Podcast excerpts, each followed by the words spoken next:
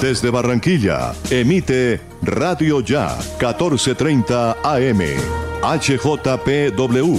5 kilovatios de potencia para el Caribe colombiano. Radio Ya 1430 AM.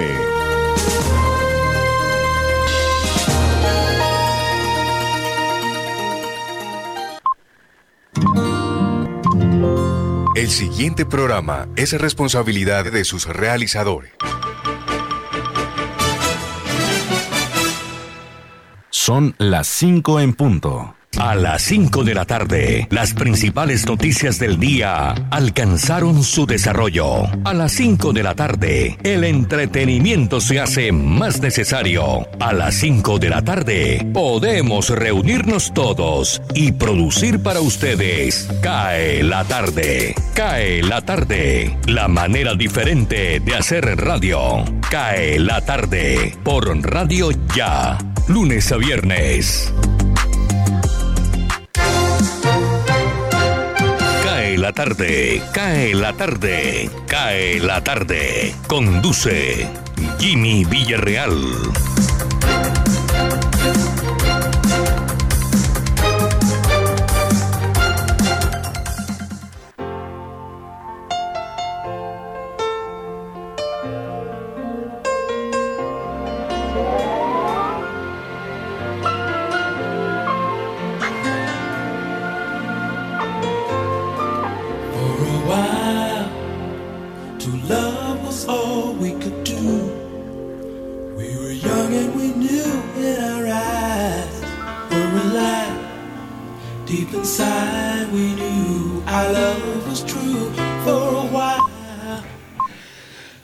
Muy buenas tardes. 5 2 minutos. Barranquilla esta hora tiene 27 grados centígrados de temperatura. Hay probabilidades de lluvias sobre un 22%, humedad relativa del 82%, vientos a 10 kilómetros por hora. Está nublado la tarde de hoy en algunos sectores de la capital del Atlántico. El aeropuerto internacional Ernesto Cortizos está funcionando normalmente. Hoy es viernes 20 de agosto y ya estamos aquí en Radio Ya 1430, en simultánea por www.radioya.co, también a través de Universal Estéreo en www.universalestereo.co y nos retransmite la consentida estéreo.com. Vamos a mirar fechas de un día como hoy. Hoy viernes 20 de agosto de 2021 se descubrió hace un año que el abogado y principal opositor de Vladimir Putin, llamado Alexei Navalny, fue hospitalizado inconsciente en estado grave en una unidad de cuidados intensivos del hospital de Omsk en Siberia. Según su portavoz, se denunció que había sido envenenado, intoxicado. Un día como hoy también se celebra el Día Mundial de los Mosquitos, como tributo al doctor Sir Ronald Ross, el cual descubrió que la picadura de los mosquitos, sobre todo el de la hembra, son los responsables de transmitir la enfermedad de la malaria entre los seres humanos, una enfermedad que causa millones de casos, muchos de ellos con consecuencias mortales. Con este par de temas arrancamos en el día de hoy nuestro programa. Más adelante voy a leer otras fechas importantes y mirar quién nació y quién murió un día como hoy. A propósito de muertes, hoy falleció Larry Harlow, el de la cartera. Se me perdió la cartera, Larry Harlow, reconocido músico de Fania All Star. Ya están con nosotros Elvis Payares, Tito Martínez Ortiz, Osvaldo Zampayo, Florentino Mesa, Jesús Alzate Arroyo, nuestro voiceover, Jenny Ramírez, Gardiazabal desde Tuluá, Alberto Marchena, Sergio Vargas y desde mi máster en casa, Jimmy Villarreal, con el respaldo de la Casa de la Radio, el respaldo de Voz de América, el respaldo de Radio Deutsche Welle de Alemania, Radio Francia Internacional, nuestras asociadas en el mundo, para entregar las noticias internacionales más importantes de esta tarde. Esto es Cae la tarde, Radio Tranquila, para regresar a casa. Bienvenidos.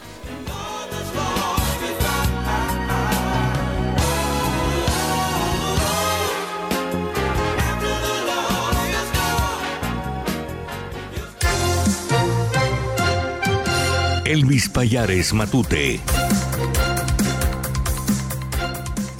Atención Santa Marta.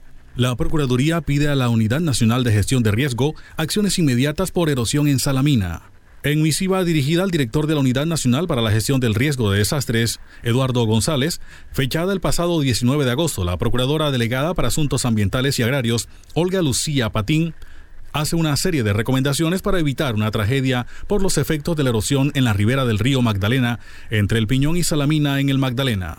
Indica el Ministerio Público que en medio del seguimiento a las medidas cautelares, dictadas por el Tribunal Administrativo del Magdalena dentro de la acción popular por la erosión progresiva de la ribera del río Magdalena. En esa zona y por la emergencia ocurrida en los últimos días en la estación del ferry, se requieren de manera inmediata acciones contundentes por parte de la unidad, toda vez que existe un enorme riesgo del colapso total del ferry, poniendo en riesgo la vida y bienes de la comunidad que reside en la zona. Agrega que resulta preocupante que este hecho se haya consolidado, pues las medidas cautelares del tribunal propendían por evitar situaciones de emergencia como la que se está viviendo actualmente. Bogotá. El ministro de Salud, Fernando Ruiz, advirtió hoy que en este momento en que han bajado los contagios y las muertes por COVID-19, en que se cierne la amenaza de la variante Delta, es clave la estrategia del PRAS, de pruebas, rastreos y aislamientos para encerrar la Delta. En el decrecimiento que experimentamos quiero llamar la atención de que no se trata que va a desaparecer el brote, y con la llegada al país de la variante Delta y su mayor capacidad de transmisión, es necesario tener un PRAS masivo y activo. Frente a la apertura de vacunación para el grupo de 15 a 19 años, reiteró que fue una decisión que se tomó ayer para iniciar con esa vacunación a partir del próximo sábado y seguramente, como ha sucedido en los diferentes grupos, la siguiente semana estaremos abriéndolos sin programación. Este es el grupo de edad más vinculado a los procesos de universidad, junto con el grupo de 20 a 24 años, y solo nos quedaría por abrir el grupo de 12 a 14 años. Finalmente confirmó que se hizo el anuncio de la tercera dosis para las personas con condiciones que generan o inducen a la inmunosupresión, como el trasplante de corazón, riñón, páncreas, pulmón, intestino, hígado y médula ósea, después de los dos primeros años. Atención Bogotá. La ministra de Transporte Ángela María Orozco aseguró que comenzará a trabajar para establecer un esquema de contratación del dragado del canal de acceso a la zona portuaria de Barranquilla, que será financiado con recursos del gobierno nacional y el sector privado. Así lo dio a conocer tras una reunión realizada hoy con el alcalde Jaime Pumarejo y empresarios del sector portuario para analizar la crítica situación del canal de acceso al puerto de Barranquilla. Sostuvo que el contratista del dragado tiene el compromiso de traer una nueva draga para este 26 de agosto, ya que el contrato establece se debe disponer de una nueva draga si pasa cierto tiempo sin poder operar por alguna avería. La ministra Orozco, que intervino en el encuentro organizado por FITAC, afirmó que durante la reunión se volvió a contemplar la propuesta de la que se había hablado hace dos años para tener una draga permanente en la zona portuaria con el apoyo de los terminales que tienen las concesiones. Mucha atención cayó el máximo cabecilla de los Pelusos. Se trata de Mario Escalante, alias Jason o Pelusa, quien reemplazó a alias Macho en la jefatura de la banda criminal del Catatumbo. La policía informó hoy en un comunicado que fue capturado en Ocaña, norte de Santander, Mario Escalante Rueda, alias Jason o Pelusa, señalado de ser el máximo cabecilla de los Pelusos. Se trata de un individuo de nacionalidad venezolana con una trayectoria criminal de ocho años en la organización, en la que reemplazó a alias Macho, capturado por la Policía Nacional el pasado 17 de junio, indicó la fuente oficial. Agrega la información que el pasado 31 de mayo Escalante Rueda realizó un video junto a 15 de sus hombres, todos uniformados y portando armas largas, para anunciar acciones intimidatorias en la región y el pasado 15 de agosto ordenó la incineración de un bus de Copetran en la vereda Caño León del municipio de Río de Oro, Cesar, con el fin de exigir a la empresa el pago de extorsiones. Cae la tarde, cae la tarde, cae la tarde. La voz de América, noticias del mundo.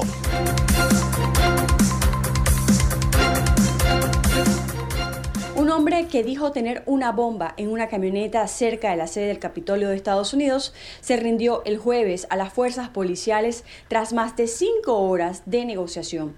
Así lo informó el jefe de la policía del Capitolio, Tomás Menger, a los periodistas. El hombre, que fue identificado como Floyd Ray Roseberry, estacionó su vehículo en una acera frente a la Biblioteca del Congreso en Washington, D.C., cerca de las 9 y 15 de la mañana y le dijo a un oficial que se le acercó que tenía una bomba mientras sostenía lo que parecía ser un detonador. En otras noticias, justo cuando Estados Unidos está reabriendo las puertas de sus escuelas, las camas de hospital se están llenando de niños en números récord en lugar de las aulas. Esto debido a una oleada de enfermos con COVID-19.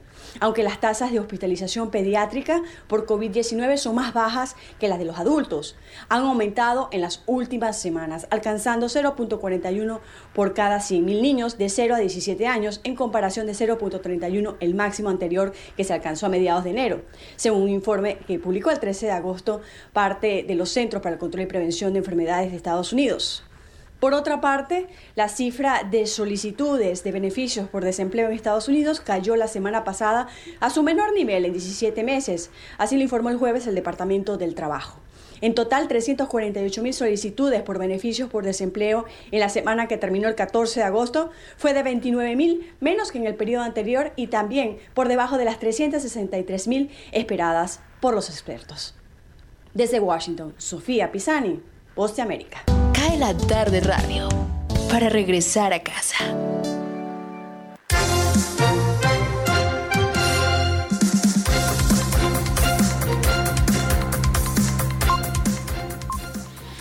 Estamos sobre las 5 de la tarde, 10 minutos. Vamos a colocar el tema del día, 319-355-5785. Esa es nuestra línea de WhatsApp para conversar con la mesa de trabajo del programa. A veces uno va por la calle y nota que se están haciendo reparaciones en los andenes, en las principales avenidas, pero pasa dos, tres meses después y tiene vivo el recuerdo de que allí trabajaron. Pero se da uno cuenta que lo que hicieron fue la clásica chambonada, que es como nosotros le decimos a lo que quedó mal hecho, a las empanadas que hacen, a los entuertos, la chambonada. Pues ese, es el tema del día para hoy. ¿Cuál es la chambonada que usted más recuerda o que le llama la atención? Puede escribirnos al 319-355-57 85. Iremos a ver em, fechas importantes, las efemérides en el día de hoy. Hoy 20 de agosto. En el año de 1882 se estrenó la obertura 1812 de Tchaikovsky.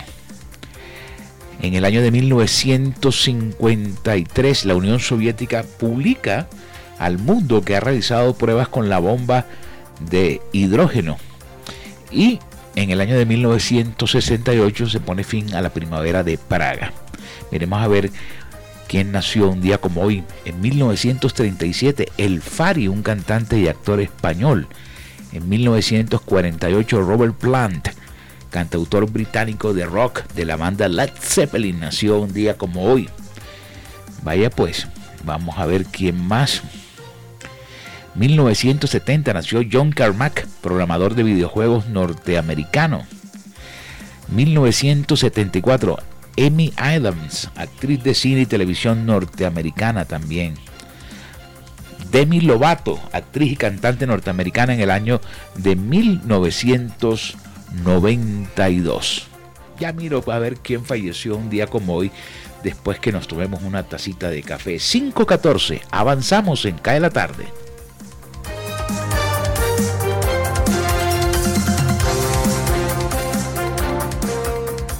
Cae la tarde. Cae la tarde. Cae la tarde. Osvaldo Zampayo y Jenny Ramírez con los personajes.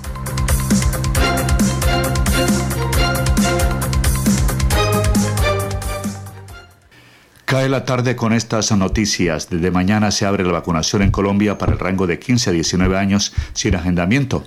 Le preguntamos al secretario de Salud de Barranquilla, Humberto Mendoza, qué vacunas se aplicarán y además el llamado a los padres de familia que lleven a sus hijos a cumplir con los otros esquemas de vacunación diferentes a COVID. Estamos esperando las dosis, deberían llegar el día de hoy. Recuerden que el anuncio lo hizo ayer en la noche el señor ministro de apertura a partir de mañana. Si, si, si tuviésemos las dosis hubiésemos podido arrancar el día de hoy, pero no lo podemos hacer porque no hemos recibido las dosis, llegan, llegan el día de hoy. Quedarían las jornadas a partir de mañana eh, de 15 años en adelante. Recordemos que 15 a 17 años sería con la vacuna Pfizer, seguirían con comorbilidades de 12 a 14 y todos los mayores de 18 años muy seguramente vamos a disponer de las vacunas eh, de, de, las vacunas que tenemos que sean entregadas y que seguramente deberían ser de la farmacéutica AstraZeneca y Moderna pero no me atrevería a decir hasta no tener en el stock de, de inventarios recibidas las dosis asignadas. Padres de familia, recordarles que eh, mañana sábado está la tercera jornada nacional de vacunación de 8 a 4 de la tarde en todos los puntos de vacunación. Recuerden que eh, es una jornada para todas las vacunas que no son COVID recordar el tema de eh, rubiola sarampión para niños de 1 a 10 años, recordar que esto es gratuito. Ahora saludamos a la secretaria de Salud del Atlántico, Alma Solano. Las vacunas de esta jornada nacional son gratis. ¿A dónde se puede dirigir la población en los municipios? La jornada de vacunación está dirigida especialmente a nuestros niños. Es una gran jornada de vacunación para completar esquemas e iniciar esquemas de vacunación de nuestro programa regular de vacunas. Estamos hablando de vacunas de sarampión, rubiola, polio, tétano, tosferina, tuberculosis. Está dirigida a menores desde los 6 meses hasta los 17 años, mujeres en edad fértil y adultos mayores de 50 años, sobre todo en el, contexto de la vacuna contra influenza. La invitación a todos los papitos, del departamento es que lleven a sus niños al punto de vacunación más cercano en el hospital local. Vamos a tener dispuestos 83 puntos de vacunación en todos los municipios del Atlántico y la jornada se va a extender desde las 8 de la mañana hasta las 4 de la tarde. Secretaria Alma Solano, el departamento está a la espera de las vacunas de primera dosis para desarrollar la vacunación entre jóvenes de 15 a 19 años, anunciada por el gobierno nacional. En este momento los municipios no cuentan con esta remesa de dosis. Pues la verdad es que en el tema de vacunación de COVID nos ha ido muy bien. Precisamente hoy estamos a la espera de nuevas primeras dosis porque no contamos con primeras dosis desde el día de ayer en los municipios. Estamos a la espera de un envío del ministerio.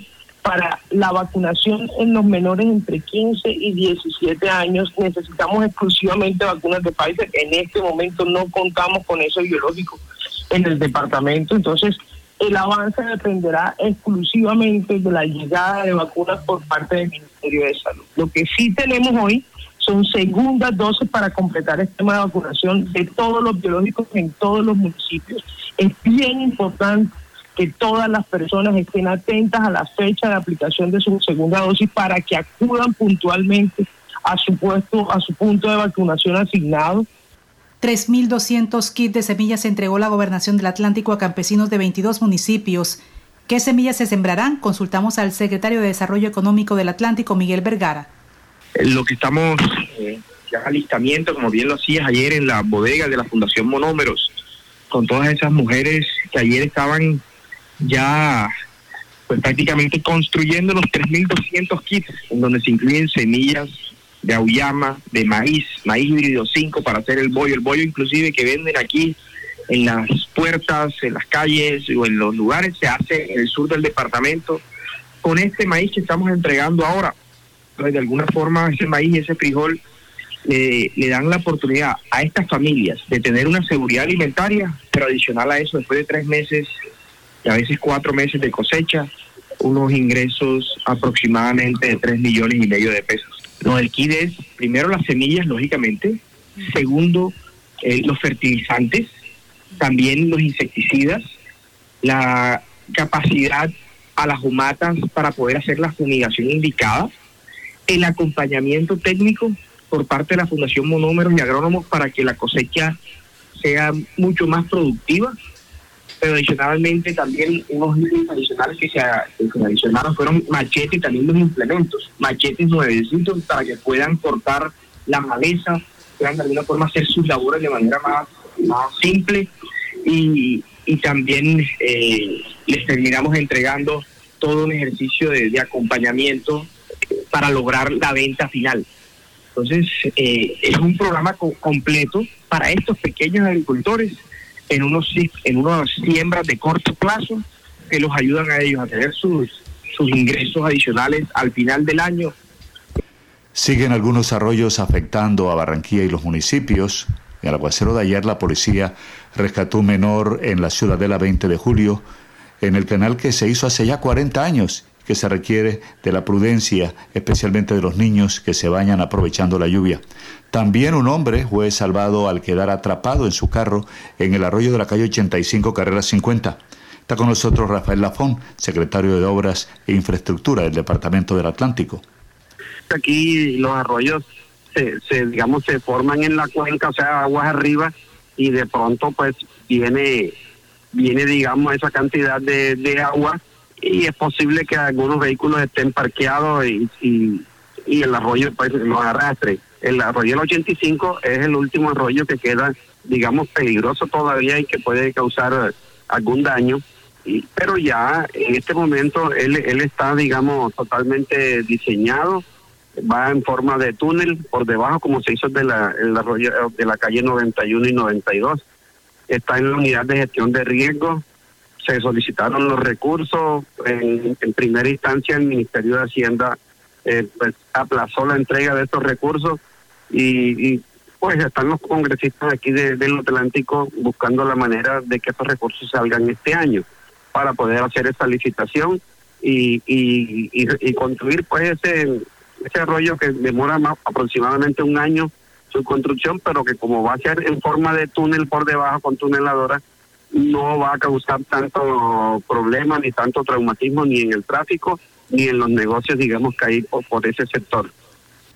Y cerramos el informe con el secretario de Gobierno de Malambo, Javier Torres, y las investigaciones que se adelantan por el asesinato del patrullero Hernán Vázquez, de 25 años, por criminales en el barrio San Juan 23 de ese municipio. Se activaron las alarmas por parte de la policía, el grupo de investigativos, eh, lo cual logró identificar a los dos presuntos eh, antisociales que cometieron este hecho en contra del, patrullero, que efectivamente como como lo acabas de indicar, no estaba de servicio. Eh, pues las informaciones eh, que da la, la comunidad y personas testigos eh, es de que él se encontraba o le hizo algún reclamo a estos dos antisociales por estar cometiendo hechos delictivos en los sectores aledaños por donde residía su, su familia. Eh, razón por la cual, pues después de, de, este altercado, de esta discusión, eh, decidieron emprender contra la humanidad del mismo. En horas de la noche, pues eh, estamos concretando, porque en horas de ayer de la noche se logró la captura de uno de estos presuntos delincuentes. Estamos por confirmar entonces la participación del mismo y, y una vez puesto pues a disposición, eh, mirar entonces qué concierne a esta captura realizada por, por parte de la SIGIN de la, de la Policía Nacional. Para acá de la tarde, Jenny Ramírez y Osvaldo Sampaio Cobo. Feliz noche, feliz fin de semana. Cae la tarde, cae la tarde, cae la tarde. Radio Francia Internacional. Noticias del Mundo.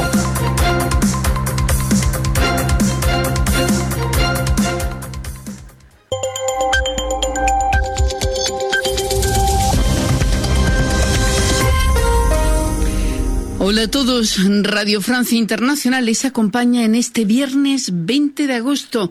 Vamos ya con un resumen de la información internacional. Carmele Gallubo. En Afganistán crece el temor a una ola de represión y de detenciones por parte de los talibanes. Según diversas fuentes, los milicianos fundamentalistas impiden a los civiles afganos el acceso al aeropuerto de Kabul y según un informe de la ONU, ya disponen de listas de aquellos que colaboraron con los occidentales y tienen orden de detenerlos. Buscan también a funcionarios afganos del antiguo gobierno, en particular aquellos que trabajaron en el sector de la seguridad nacional. Christian Nelelman, autor del informe de la ONU. Even within the very first hours of moving into Kabul, Incluso pocas horas después de la toma de Kabul empezaron a rastrear antiguos empleados del gobierno, especialmente en el área de inteligencia y de las fuerzas especiales. Si no se entregan, los talibanes arrestan, enjuician, interrogan y castigan a sus familiares. Uh, family members on behalf of those in individuals. El presidente de Venezuela, Nicolás Maduro, retoca su gobierno con la vista puesta en las próximas elecciones regionales. El almirante Ceballos es el nuevo ministro del Interior. Sustituye a Carmen Meléndez, que postulará por la alcaldía de Caracas en los comicios del 21 de noviembre. Otro militar entra también en el Ejecutivo. Serantes Pinto a la cabeza del Ministerio de Desarrollo Minero. Y a nivel internacional, el cambio más señalado es el nombramiento como ministro de Asuntos Exteriores de Félix Plasencia, antiguo embajador en China, y que toma el relevo de Jorge Arreaza. La pandemia de coronavirus, Estados Unidos prolonga una semana más el cierre de sus fronteras con México y Canadá para todos los viajes que no sean imprescindibles y ello a pesar de que Canadá desde el pasado día 9 volvió a abrir sus puertas a todos los estadounidenses vacunados.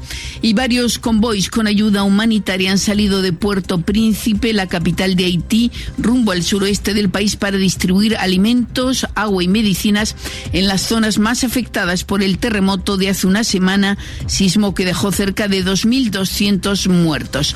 El director de la Protección Civil haitiana afirma que el objetivo es socorrer en el plazo de una semana a todos los damnificados.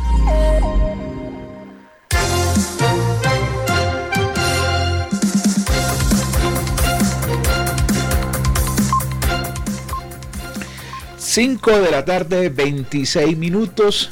Ya tengo comentarios sobre el tema del día, la chambonada que usted eh, recuerda al 319-355-5785. Me escribe Sebastián Guerrero. Lo más chambón y triste se vive en el día a día del colombiano del común. Disculpen. Ese colombiano que no respeta normas ni las leyes y justifica su accionar como el que dice el vivo vive del bobo y es la ley del avispado. 527, vamos con la nota económica en el día de hoy para acá en la tarde.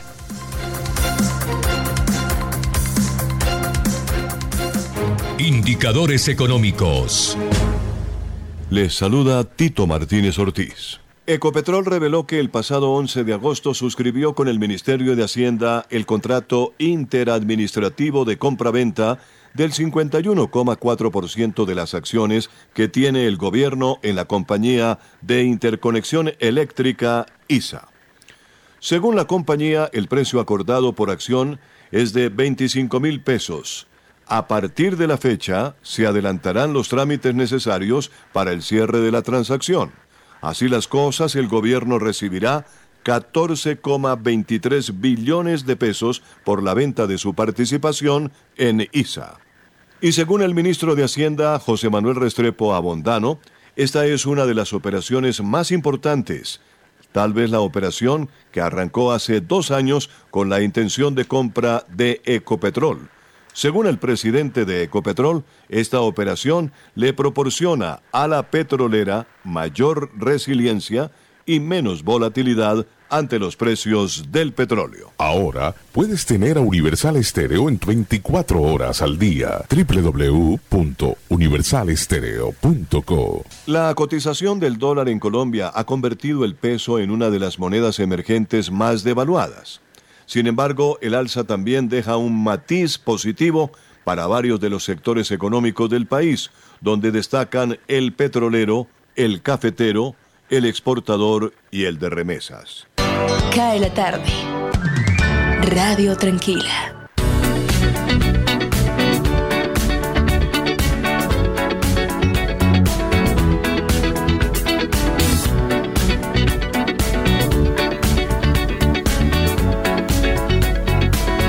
like the legend of the phoenix. huh. All ends with beginnings.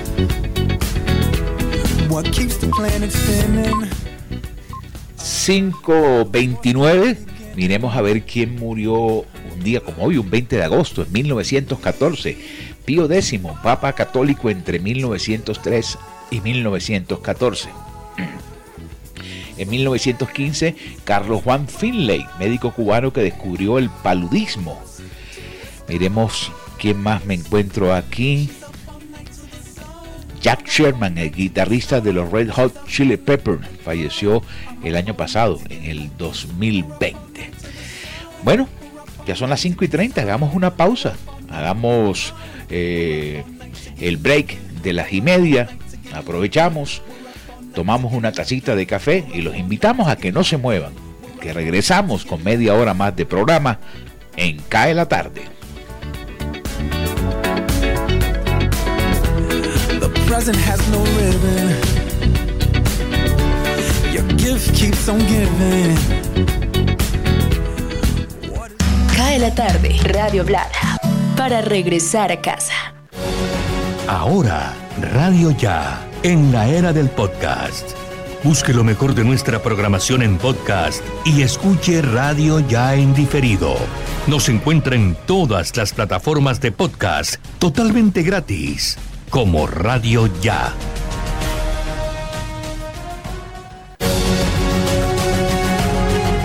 www.radioya.com es la radio digital de tu generación.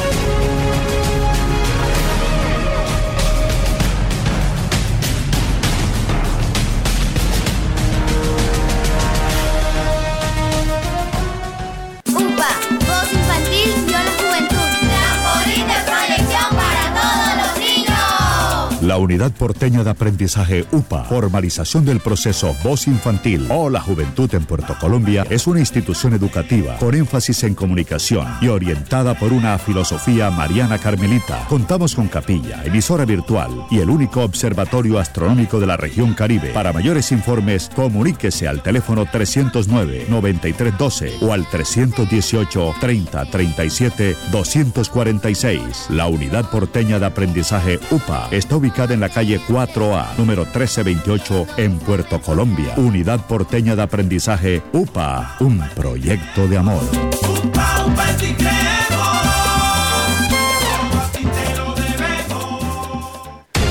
Noticias Ya es información, análisis, opinión en Barranquilla y el Caribe. Sintonízate en los 94.1 FM de Uniautónoma Estéreo y los 14.30 AM de Radio Ya. Noticias Ya, con la dirección de Jenny Ramírez y Osvaldo Sampaio Cobo. Escúchanos desde las 4 y 45 hasta las 9 de la mañana. Llegó la tienda express, el más espectacular programa de fidelidad para tenderos y consumidor final. La tienda express, módulo de mercadeo y radio promocional multimarcas que se comunica con los tenderos a través de la radio y visita las tiendas sembrando su producto. La tienda express, 20 años diseñando estrategias exitosas con las mejores marcas del país. La tienda express, mayores informes al 315 545 3545. Cae la tarde. Radio Tranquila.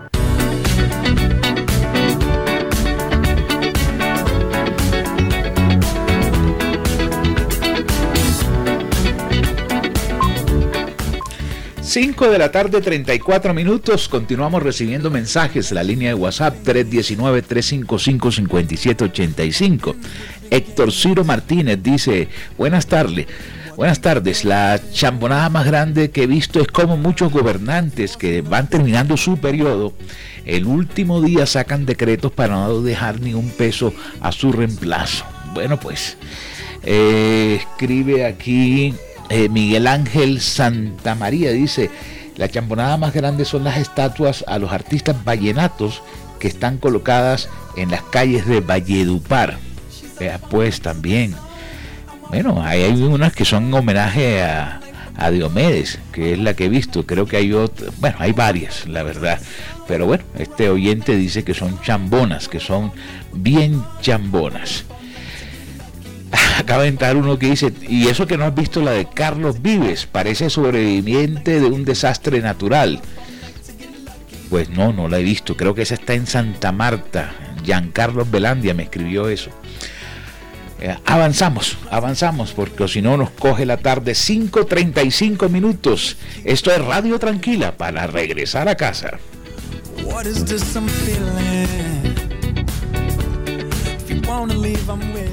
Cae la tarde. Cae la tarde. Cae la tarde.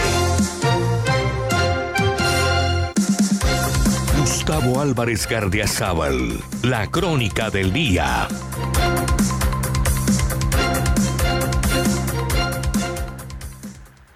En Cartagena pueden ocurrir muchas cosas. Entre su clase dirigente y los alcaldes que han tenido, basta y sobra para poder titular como chambonadas sus actuaciones, cual lo hizo el tiempo ayer. Pero que el club de pesca, el más caro de los restaurantes cartageneros, enclavado en la muralla de Manga, haya tomado la decisión arbitraria de pintar el fuerte de San Sebastián de Pastelillo de blanco y colorinches, suena más bien a estupidez, una enfermedad que se ha regado mucho más que el COVID en Cartagena. Por supuesto, en la actuación dañina entran, por acción o omisión, los mismos actores casi siempre de la capital de Bolívar y de Bogotá, de la alcaldía de Cartagena y de la Procuraduría y para hacer escándalo por lo que no es y callar con dignidad de rico de Castillo Grande, sobran heroicos ciudadanos en la urbe amurallada. Hace unos meses armaron tamaño bororó porque el carácter de patrimonio mundial de la UNESCO dice se iba a perder porque dejaron construir un edificio de estrato 3 en Torices que interrumpía en algunos ángulos la visual del castillo de San Felipe. El procurador de entonces y sus subalternos unificaron criterios para elevar a la categoría de lesa humanidad el esperpento construido, llamado acuarela, olvidando que ya lo habían terminado y entre leguleyada y leguleyada consiguieron que alguien en Bogotá o en Cartagena ordenara derruir 120 apartamentos en una ciudad donde la clase media sufre por no tener vivienda. Exageraron diciendo que la UNESCO, que seguramente ni lo ha considerado, les arrebataría el carácter de patrimonio universal.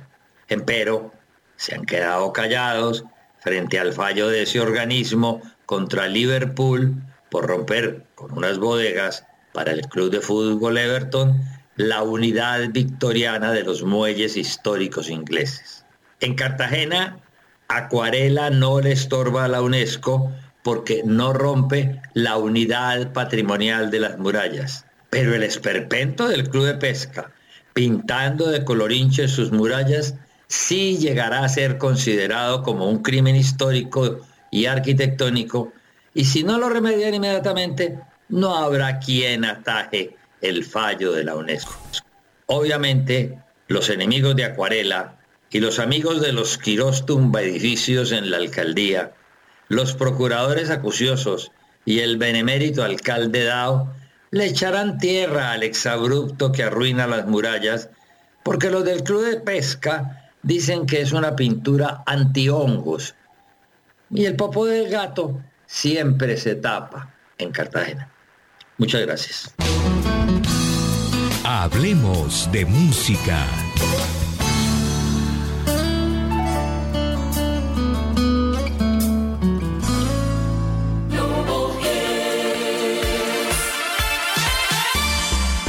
Hola, ¿qué tal? Soy Armando Plata, con artistas de India, Badash. República Dominicana, Aventura. Yo sé que al final a mí no me olvidas tan siquiera un poco. Australia, tonight.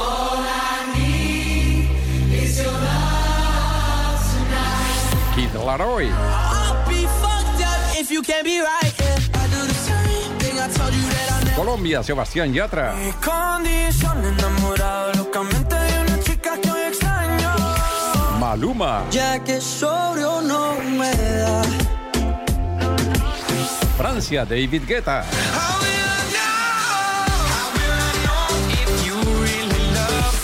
Canadá, The Weeknd.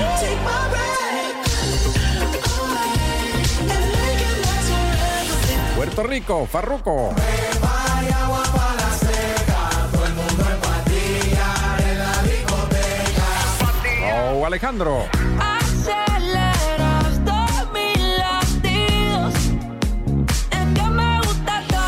Ti. Daddy Yankee. Sube el volumen. Que anda de misión, DJ, la música no la quite. México, Julián Álvarez.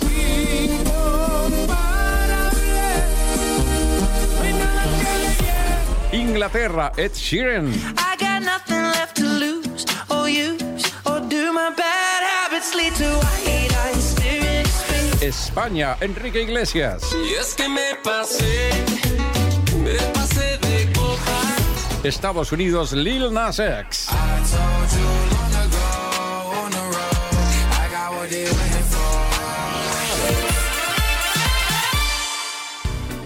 Ahora los domingos, a la hora de la playa a las 12 del día llega Global Hits con Armando Plata Camacho. Una hora completa con los éxitos del mundo en Radio Ya y en simultánea por www.radioya.co. Radio Ya, la radio de tu ciudad. Cae la tarde, radio para compartir un café.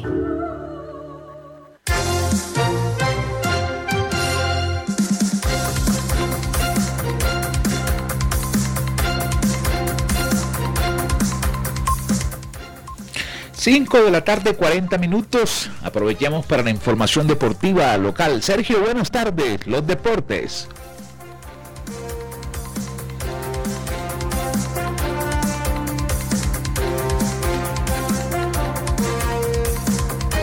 Bueno, se me perdió Sergio. El duende le cerró el micrófono. ¿Ya estás allí, Sergio?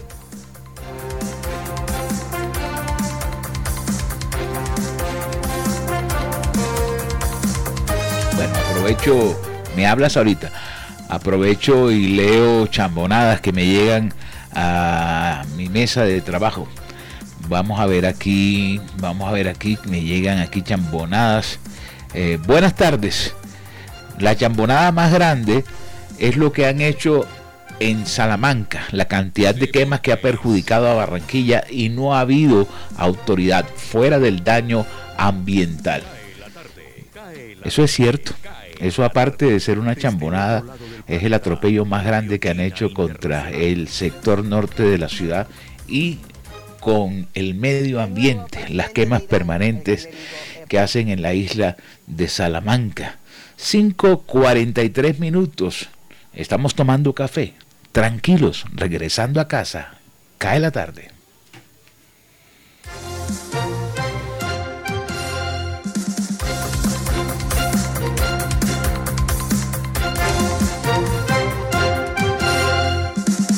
La tarde, cae la tarde, cae la tarde. Desde el otro lado del planeta, Radio China Internacional. El nuevo presidente de Irán, el clérigo Ebrahim Raisi, ha jurado al cargo y se ha convertido en el octavo presidente de la República Islámica. Raisi sucede a Hassan Rouhani tras imponerse en los comicios de junio que estuvieron marcados por una abstención récord. Representantes de varios países atendieron a la ceremonia. El nuevo presidente iraní tendrá que hacer frente a las sanciones económicas occidentales, a la crisis sanitaria y a las negociaciones en torno al acuerdo nuclear.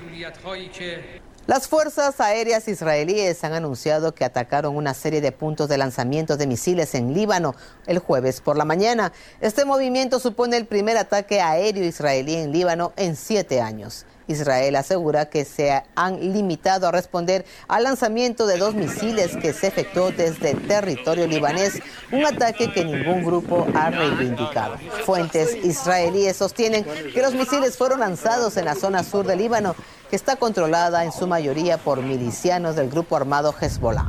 Por su parte, las hostilidades transfronterizas han aumentado debido a las tensiones con Irán. Las autoridades de la provincia afgana de Nanjargar informaron de que dos soldados y cerca de 40 militantes talibanes han fallecido en los enfrentamientos antes del amanecer. Según esta fuente, las fuerzas militares repelieron fuertemente a los soldados talibanes armados mientras intentaban hacerse con el control de un distrito suburbano. Los choques se prolongaron durante horas y dejaron heridos a decenas de talibanes y cuatro soldados afganos. Actualmente, las fuerzas talibanas y gubernamentales compiten por el control tras la retirada de tropas extranjeras en el país. Por otro lado, Uzbekistán y Tayikistán han adoptado medidas en caso de que la violencia se extienda hasta sus fronteras. Por su parte, Rusia ha enviado un amplio contingente para realizar maniobras militares con las fuerzas tayicas y uzbecas. México ha demandado a los principales fabricantes de armas ante el Tribunal Federal de Estados Unidos por prácticas empresariales negligentes que fomentan el tráfico ilegal de armas en México. El gobierno mexicano ha asegurado que se produce un torrente de armas ilegales que van a parar a los traficantes de drogas mexicanos, lo que desemboca en miles de muertes. Entre las empresas demandadas se encuentran Smith Wesson, Colt Manufacturing Company y Glock Incorporated. Muchas gracias. En primer lugar, agradecer. México exige una compensación de 10.000 millones de dólares estadounidenses. Este movimiento es uno de los más importantes que se han tomado jamás para presionar a la industria armamentística estadounidense, a la que los líderes mexicanos han culpado de la violencia en su país. El ministro de Relaciones Exteriores de México, Marcelo Ebrard, ha afirmado que estas empresas tienen que cesar sus prácticas nocivas. Por su parte, las compañías implicadas no han emitido ningún comunicado, mientras que la Fundación Nacional de Deportes de Tiro de Estados Unidos ha rechazado las afirmaciones del gobierno mexicano. Cae la tarde. Radio Tranquila. Alberto Marchena, con rock a domicilio en Cae la tarde. Un 20 de agosto del año 1995, en una de las publicitadas guerras del Britpop entre Blur y Oasis, Blur le gana el pulso a Oasis cuando la canción Country House derrota a Roll With It de los Oasis por la batalla por el número uno de las listas inglesas. Eso fue parte de la famosa pelea del movimiento del Britpop, popularizado por dos grandes bandas como Blur y Oasis en la década de los 90. Este fue un flashback de rock a domicilio. Today is gonna be the day that they're gonna throw it back to you. By now, you should have somehow realized what you gotta do. I don't believe that anybody feels the way I do about you now.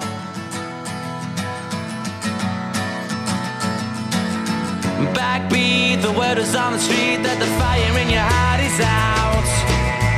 I'm sure you've heard it all before, but you never really had a doubt. I don't believe that anybody feels the way I do about you now.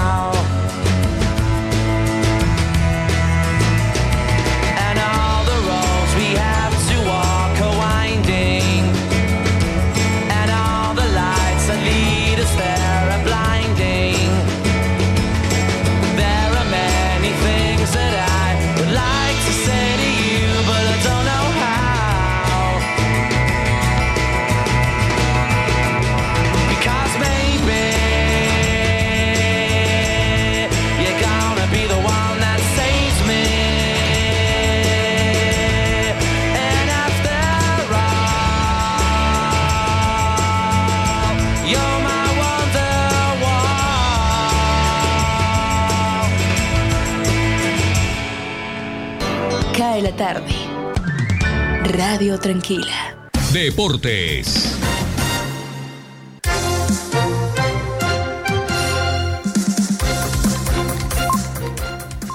Cinco de la tarde, 48 minutos. Ahora sí está Sergio con la información deportiva. Buenas tardes.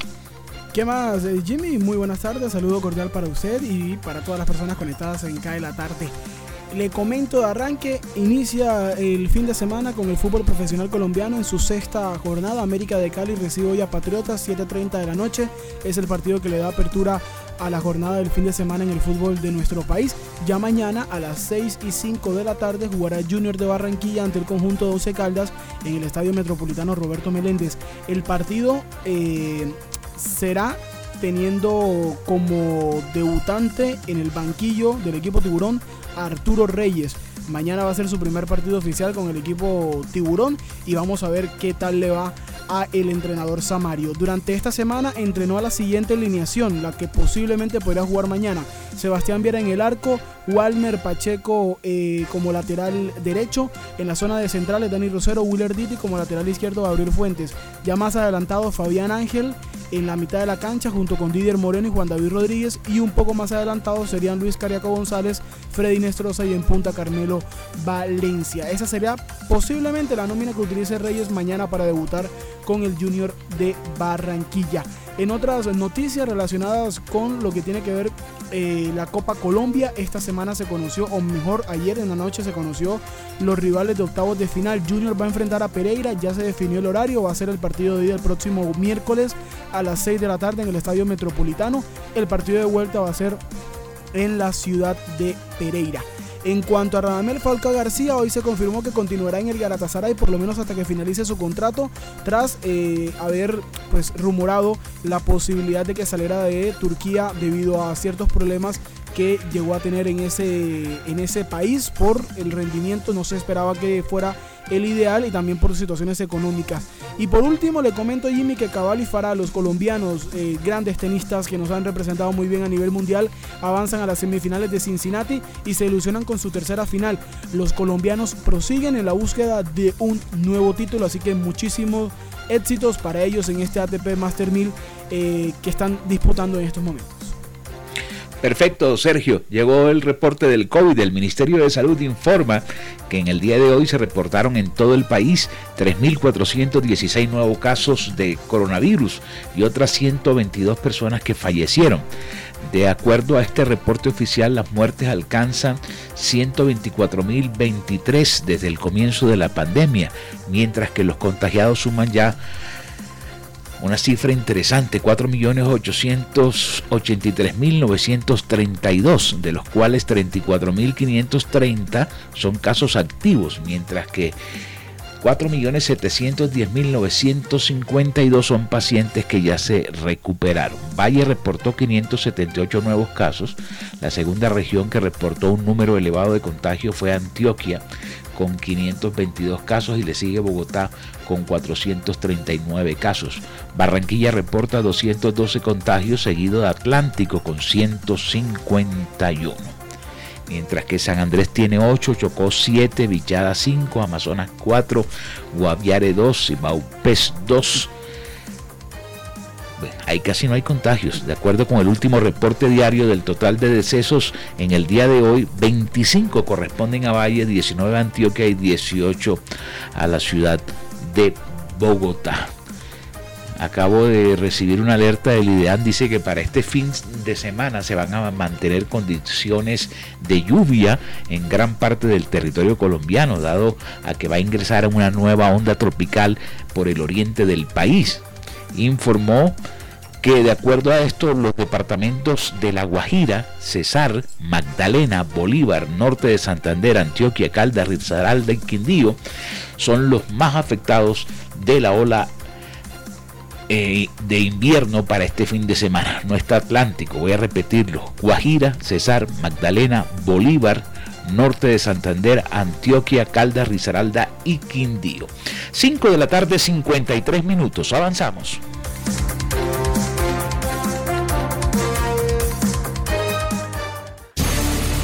Cadena de noticias.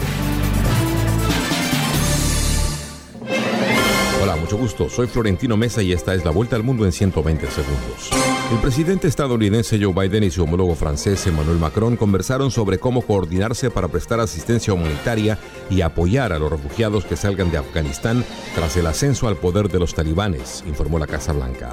La canciller alemana Angela Merkel se reúne este viernes con el presidente ruso Vladimir Putin en Moscú, en medio de tensiones por la retirada estadounidense de Afganistán, la presencia rusa en Ucrania y las medidas rusas contra el líder opositor Alexei Navalny. La tormenta Grace cruzó la península de Yucatán luego de entrar en tierra mexicana en forma de huracán al suroeste de la isla de Cozumel con vientos sostenidos de 80 millas por hora que dejaron a miles sin electricidad y se dirigió al Golfo de México donde es muy probable que recupere sus vientos huracanados. La ayuda a las víctimas del terremoto y tormenta tropical en Haití comenzó a llegar de forma más acelerada, aunque la arraigada pobreza, inseguridad y falta de infraestructura básica en ese país aún presentan enormes desafíos para el proceso de entregar alimentos y brindar atención médica urgente a todos los que la necesitan. Guatemala pidió una explicación a Estados Unidos y México por la sorpresiva deportación de migrantes centroamericanos por una frontera donde no hay controles migratorios ni de bioseguridad por la pandemia. México amaneció hoy sin que el Congreso pueda abrir un periodo extraordinario por el bloqueo de parlamentarios de oposición, los cuales rechazan una reforma constitucional para aplicar una ley de revocación de mandato. El presidente venezolano Nicolás Maduro anunció una reforma de su gobierno que incluye la sustitución de Jorge Arreaza como ministro de Relaciones Exteriores, cargo que ocupará el actual embajador en China, Félix Plasencia. La UNICEF lanzó un índice para medir la vulnerabilidad de los niños ante la crisis climática en el que República Centroafricana, Chad, Nigeria, Guinea y Guinea-Bissau aparecen como las naciones donde los menores tienen más riesgo de sufrir los efectos del cambio medioambiental. Esta fue la vuelta al mundo en 120 segundos. La tarde radio para regresar a casa. Deportes en acción.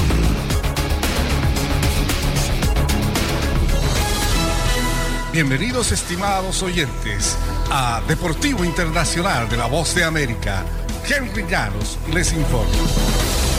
La atleta estelar Simone Biles no previó que su segunda participación en los Juegos Olímpicos se convertiría en un hito que abriría la conversación sobre las medidas necesarias para cuidar la salud mental en todos los niveles del deporte. La gimnasta estadounidense dice no lamentar en absoluto su decisión de retirarse de cinco de las seis finales en Tokio por un bloqueo mental. Considero que el precio que pagó fue bajo si permite que otros se percaten de que tienen el derecho de decir está bien, no estar bien. Y no importa cuán grande sea el foro en que alguien participa para reconocer eso. Yo no cambiaría nada ni por todo el oro del mundo, dijo Biles, quien se marchó de Tokio con una medalla de plata obtenida en la competencia de equipos y un bronce individual en la viga de equilibrio. Abrió un espacio para que los deportistas se pronuncien sobre su salud mental y sus bienestares para que aprendan que pueden cuidar a la persona antes que al deportista, dijo. La CONCACAF ha anunciado una nueva estructura de eliminatorias para el Mundial Femenino, así como la creación de la Copa de Oro para Mujeres, con el objetivo de generar más oportunidades de competencia de élite en la región. El denominado CONCACAF W Championship se realizará a mediados del año próximo y servirá como eliminatoria para el Mundial Femenino de 2023 en Australia y Nueva Zelanda.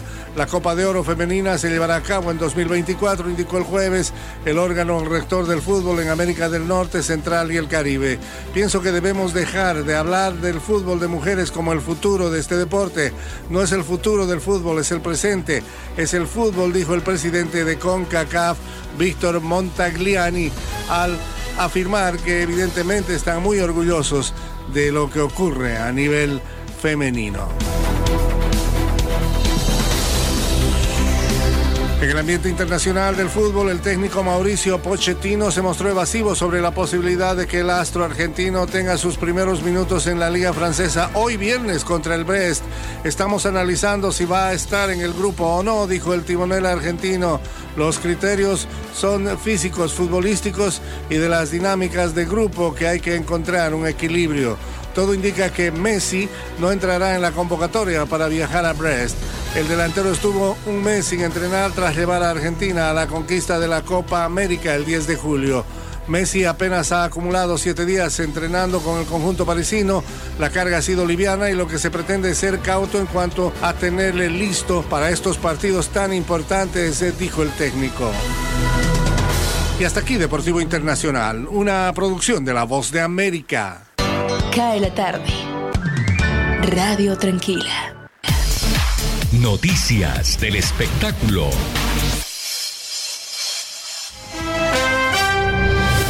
Broadway tiene grandes planes para su reapertura, decidida a demostrar que no hay business como el show business.